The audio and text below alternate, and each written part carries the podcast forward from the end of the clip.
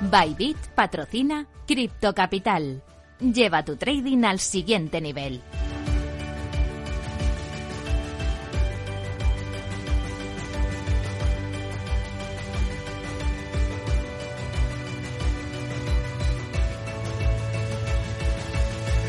En Capital Radio, Cripto Capital, con Sergio Fernández.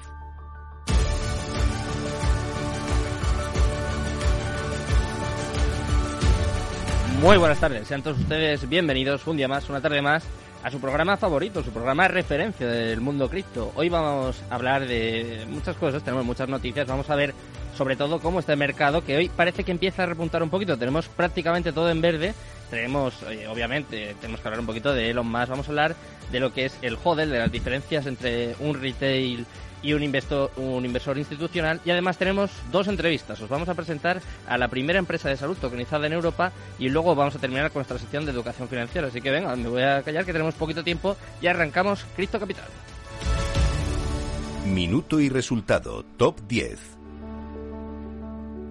Empezamos, como todos los días, echando un vistazo al mercado cripto, que ya te aviso, está prácticamente todo en verde. Mira, vamos a empezar por Bitcoin. Ha recuperado los 40.000 dólares, ¿eh? ya era hora. Está subiendo un 3,56% en las últimas 24 horas y se encuentra en 40.111 dólares en este momento. Segundo lugar para Ethereum. Viene subiendo un poquito más, 3,94% arriba hasta los 2.964 dólares, muy cerca ya de, de esta barrera de los 3.000. Empezamos por las stablecoins en tercer lugar con Tether 0,01% abajo, clavada en el dólar, ¿eh? eso sí que no cabe, ya lo sabéis. Cuarto lugar para Binance, también sube Binance 1,33% hasta los 396,71 dólares. Y cerrando el top 5, USD Coin, otra stablecoin, viene en negativo 0,02% y clavada en el dólar. Sexto lugar para Solana, empezamos el terreno más positivo, empezamos con Solana 3,18% arriba hasta los 99,46 dólares, muy cerca también de rozar esa frontera de los 100, igual que Terra en séptimo lugar que sube un 8,11% disparada en el día de hoy hasta los 96,02 dólares, nada más. ¿eh? Octavo lugar para Ripple viene subiendo, aunque muy poquito, prácticamente plana, un 0,87% de arriba hasta los 0,67 dólares. Noveno lugar para Cardano, también subiendo 1,83% hasta los 0,86 dólares. Y cerramos el top 10 con un sorpaso. Vemos a Dogecoin impulsado por las noticias de Elon Musk y la compra de Twitter, que sube un 11,61% en las últimas 24 horas y se encuentra en 0,15 dólares. Así está el mercado en estos momentos. Vamos a empezar con las entrevistas. Hoy tenemos un 2 por 1 Empezamos con Qualigen.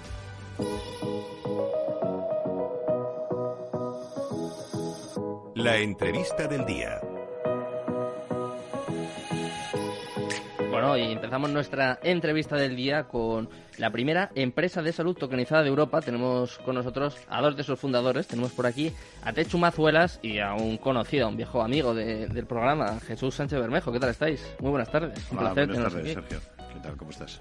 Eh, contadme, contadme un poquito, porque yo tengo que decir que a mí me habéis dejado impresionado. Eh, ¿Cómo se tokeniza una, una, empresa que en este caso es eh, para análisis genético de, de la población diabética? Esto Primero la idea y luego es cómo, cómo una se empresa de información genética ¿Mm? relacionada con los test genéticos que se pueden eh, eh, desarrollar en estos momentos y que se hacen ya en estos en estos momentos. ¿Mm? Y hemos elegido hemos eh, hemos elegido de, de salida un tema muy importante como es los test genéticos relacionados con la diabetes. ¿Mm?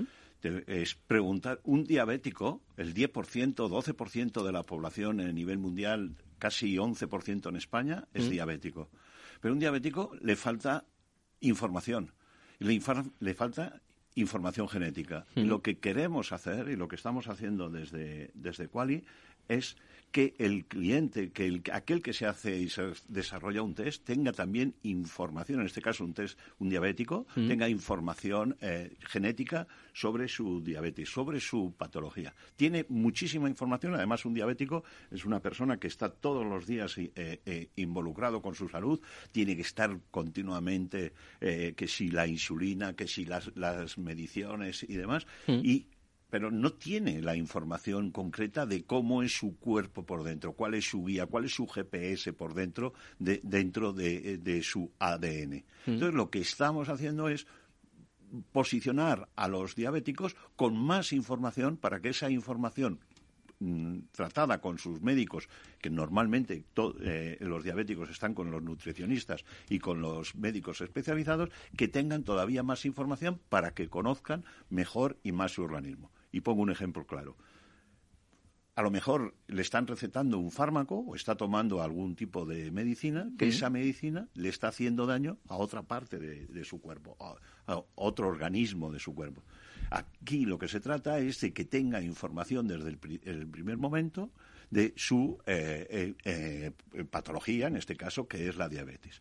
Tanto dentro del campo de la, de la, de la nutrición, del propio fármaco, como te explicaba, mm. el tema cardio el tema ejercicio físico, el, fitness, que tenga, y el neuronal, que tenga toda esa información para que le valga, le sirva para hacer una mejor medicina preventiva y sobre todo personalizada. ¿Y cómo contribuye, cómo contribuye a esto la tecnología blockchain y cómo se tokeniza? Porque, claro, he, hablado aquí alguna vez en el programa, eh, hacía la, broma, ¿no? Pues he visto que en Argentina han tokenizado empanadas, pero, claro, bueno, lo que, queremos hacer es democratizar el tema, que lo que eh, lo conozca lo conozca todo el, gran público y lo que hemos visto es eh, y lo que hemos conseguido es con la tokenización es democratizar, en definitiva, la información, no solo no solo para los diabéticos, sino para todo el mundo en general.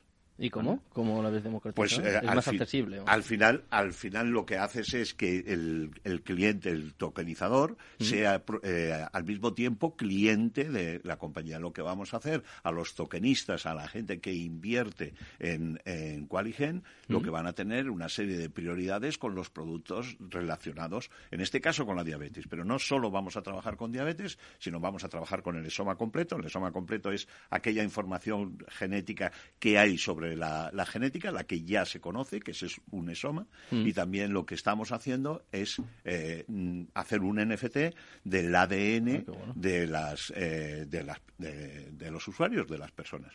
Es decir, todo esto lo que estamos eh, consiguiendo es hacer el universo quali dentro de la genética. O sea que si inviertes en Qualigen, aparte del token, ¿no? De alguna aparte de tu token, aparte de tu token vas a tener tu test, vas a tener una serie de prioridades para tener tu test, eh, test genético. Ojo, no hace falta que seas diabético, también tendrás otra, o tienes otra serie de patologías y puedes tener otro tipo de, de test que comercializa eh, Quali. Pero en estos momentos nos enfocamos, nos enfocamos con diabetes. Y, y, y en diabetes termino diciendo, ¿sabes que el 30% de los fallecidos de COVID tenían diabetes. Y la mitad no lo sabía. Acordaros cuando hace dos años mm, hablaban de, eh, eh, bueno, le hemos puesto un respirador, le hemos puesto...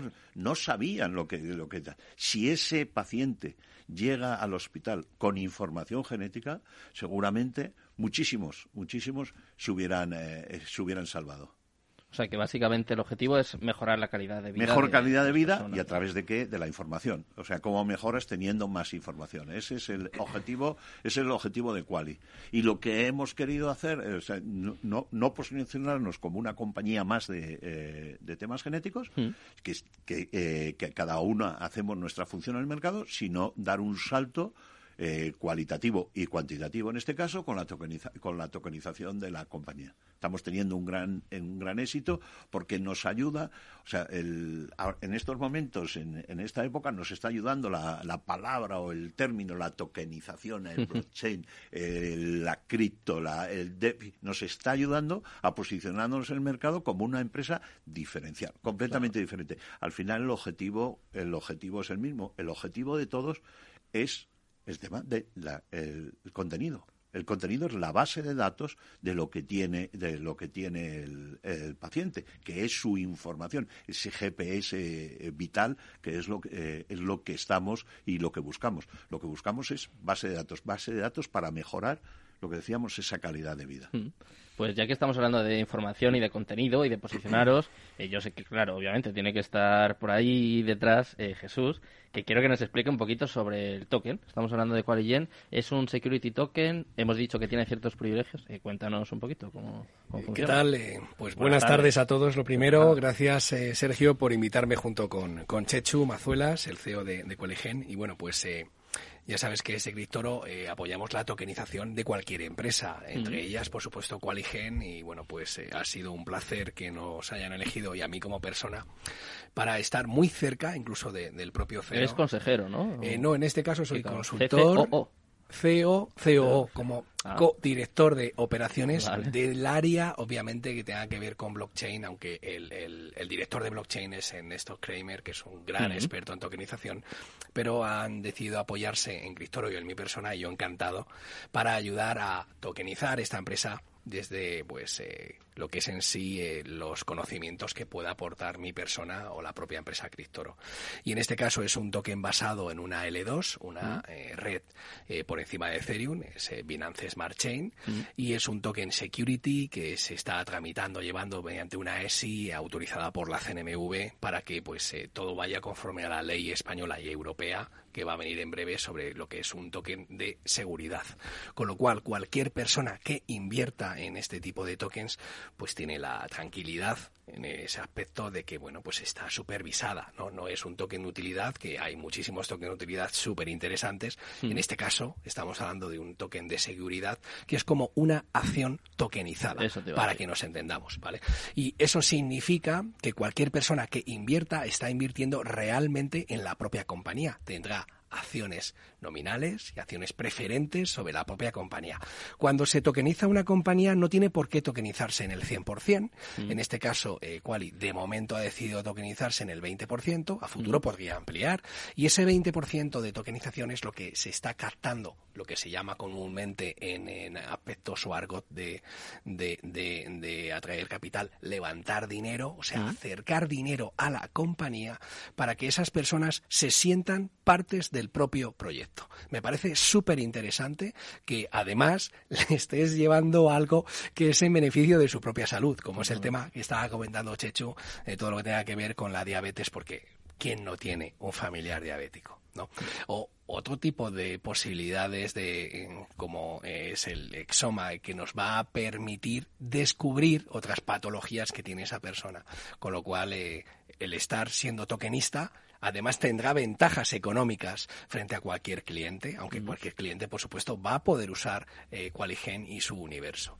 Y eh, de Secritoro también eh, pues vamos a apoyar con la creación de una propia plataforma de NFTs enfocado al ADN. Y ahí me gustaría también que Chechu amplíe un poco más un, lo que significa esto. Un minutito tenemos, a ver si nos da tiempo. En un minuto te digo, el cliente puede contratar abierto, privado o monetizable. ¿Qué significa abierto? Que los datos se pueden utilizar, porque los autoriza el cliente, se pueden utilizar en investigación, en farma, en, en centro, eh, en, fundaciones, en diferentes asociaciones. Privado es no, los, los datos son míos, no los quiero utilizar. Y monetizable, ¿qué significa? A través de la NFT, ah, lo que vamos a hacer es que monetizar.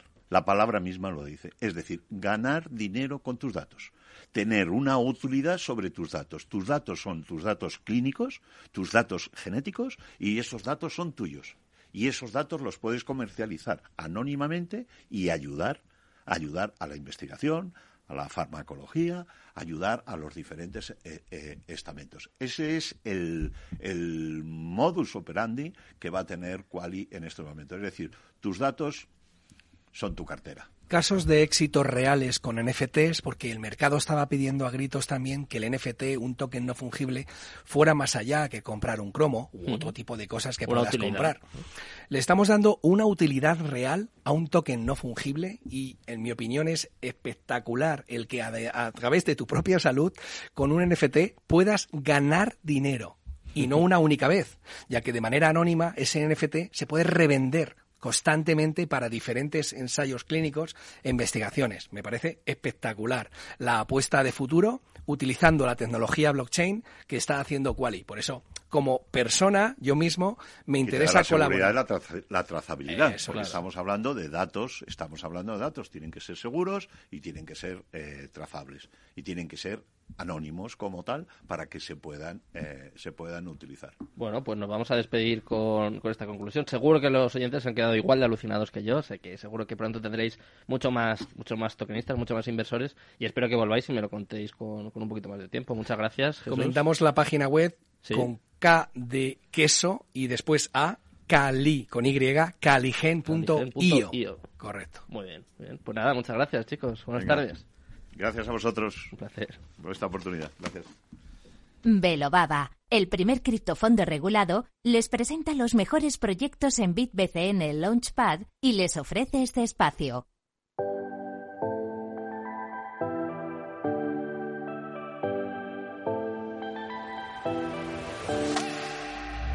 Pues ya que estamos hablando de ayuda y de educación, vamos a empezar nuestra sección de educación financiera. Para ello contamos con los amigos de Velobaba y BitBCN y vamos a hablar un poquito de qué es el hold, el pánico, la avaricia, por qué acabamos comprando alto y vendiendo bajo y algunas diferencias también entre los inversores retails y los inversores institucionales. Para ello contamos con Albert Salvani, es consejero de Velobaba y además también tenemos a Adrián Sánchez, especialista en DeFi y consejero estratégico de Velobaba. Muchas gracias chicos, buenas tardes, un placer tenernos aquí. Hola, buenas tardes. Muy buenas. Hola, gracias por la invitación. Un placer, Adrián, que te estrenas eh, aquí con, nosotros. Eh, si os parece, vamos a ir definiendo un poquito estos términos, estos términos. ¿Qué significa hold? Que se ve en todos lados y a lo mejor hay algún oyente que lo ve, lo ve en Twitter, lo escucha alguna vez, pero ¿qué es, qué es lo que significa? ¿Qué significa este término? Bueno, lo primero, hay dos palabras. Está hold, que está bien escrito, que es en inglés, que hace referencia a comprar y mantener. Básicamente es vas comprando o compras Bitcoin, Ethereum, cualquier activo y no lo vendes. Es la idea de comprar y mantener pase lo que pase.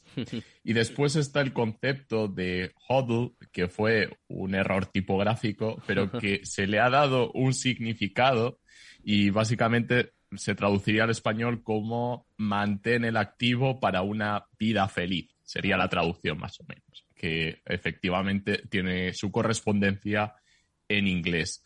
Por lo tanto, estaríamos hablando de qué habría sucedido si hubiéramos comprado Bitcoin en 2010, 2012, 2015, 2019 y no hubiéramos vendido. Es muy difícil, por supuesto, cuando uno está mucho tiempo en este mercado intenta vender en alguna resistencia, en el pelo de Bar Simpson, como el que estamos teniendo hoy, y después intenta volver a comprar más barato. en Velobaba es algo que buscamos continuamente y que desde mi punto de vista es la definición de hold que más se ajusta a, nuestro estilo de inversión. Mm, o sea, sería eh, mantener, pero con cierta cabeza, ¿no? Se podría decir, con cierto criterio, no pase lo que pase. Claro. Vale, eh, vamos a definir otro término. A ver, Albert, a ver si puedo contar contigo para ello. Es también muy conocido. De hecho, hay un gráfico que se publica todos los días. Es el índice Fear and Greed, lo que en español sería algo así como pánico y avaricia, que nos tiene a todos locos, ¿no? Porque eh, eh, yo es que me acuerdo, el año pasado teníamos a Bitcoin más o menos igual que ahora, en 40.000, y el índice estaba en unos 60, 70, lo que era codicia extrema prácticamente. Y ahora estamos en 40.000 también, ha pasado un año, y estamos en el otro extremo. Parece que somos aquí muy extremos. Y ahora estamos en miedo extremo, ¿no? Pánico extremo. Eh, explícanos un poco por qué sucede esto, Albert. Bueno, em, voy a intentarlo, no sé si lo voy a conseguir. Es complicado, es hay mucho de psicología ahí, ¿eh? Exactamente, eh, refleja eso, ¿no? Es decir, estamos intentando reflejar en un índice, digamos, cuantitativo algo que es muy difícil de cuantificar, que es eh, el estado, que, la, previsión o la visión que tiene la gente sobre la evolución del mercado, pero que está influida evidentemente por el contexto. Y el contexto ahora o en periodos anteriores, pues no es el mismo.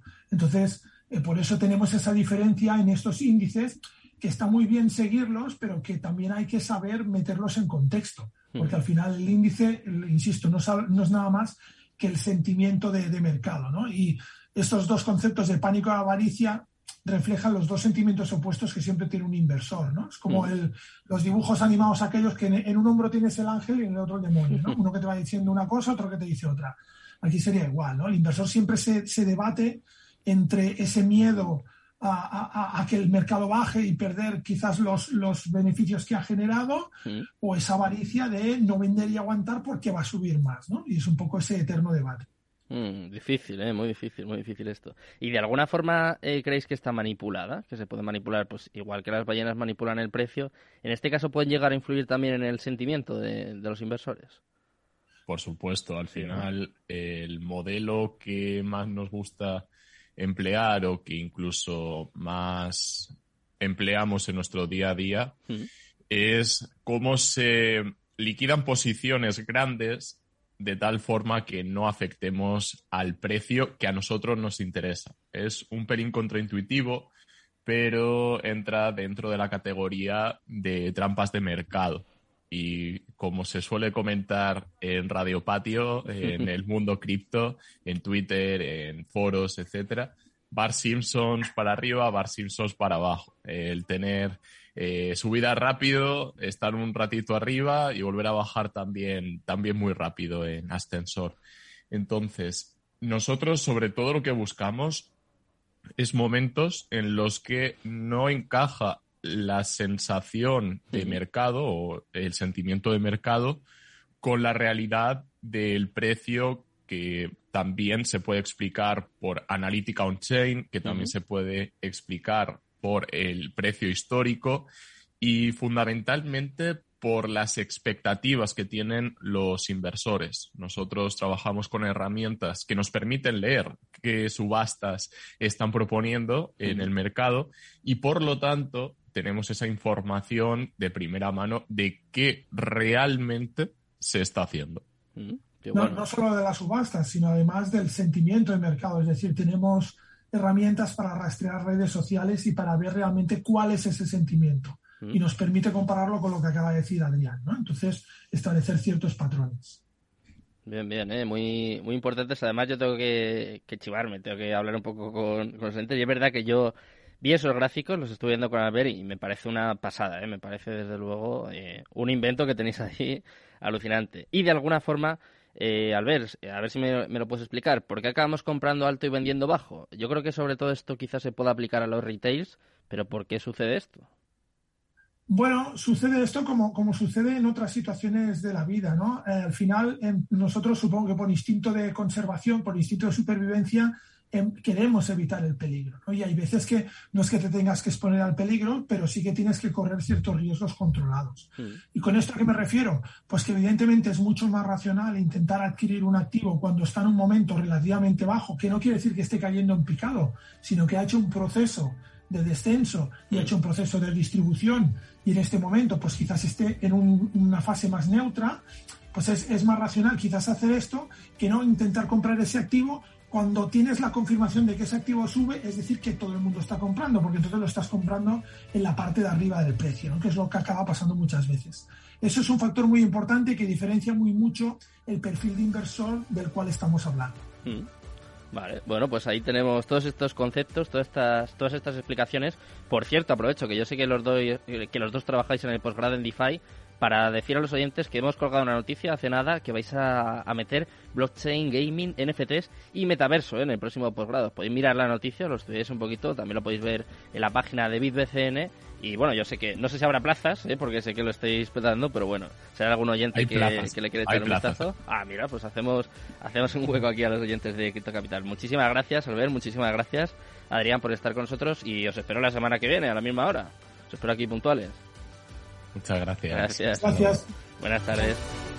Me despido de los amigos de IBCN de Belobaba y por supuesto me despido también de todos los oyentes. Muchas gracias Alberto Coca por estar aquí al otro lado y a todos los oyentes. Espero que paséis muy buena tarde y Cripto Capital, tu demon.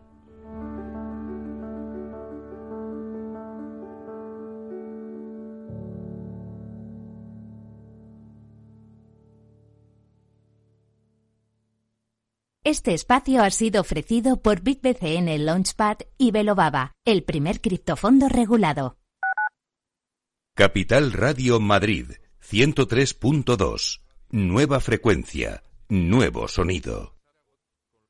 Esto te estás perdiendo si no escuchas a Luis Vicente Muñoz en Capital, La Bolsa y la Vida. Alberto Iturralde, analista independiente. las posiciones cortas lo que son es el buitre que devora el cadáver cadáver es anterior, ha muerto antes, y lo explico. Si un valor tiene eh, todavía un núcleo duro dentro, que obviamente sabe que esa empresa es viable, apoya el valor hasta el punto de que las posiciones cortas le dan dinero. Él siempre tiene la posibilidad de, tanto con crédito como con acciones, manipular el valor. Una posición corta si algo hace es subir un valor. No te confundas. Capital, la bolsa y la vida con Luis Vicente Muñoz, el original. Capital Radio, Madrid, ahora en el 103.2 de la FM.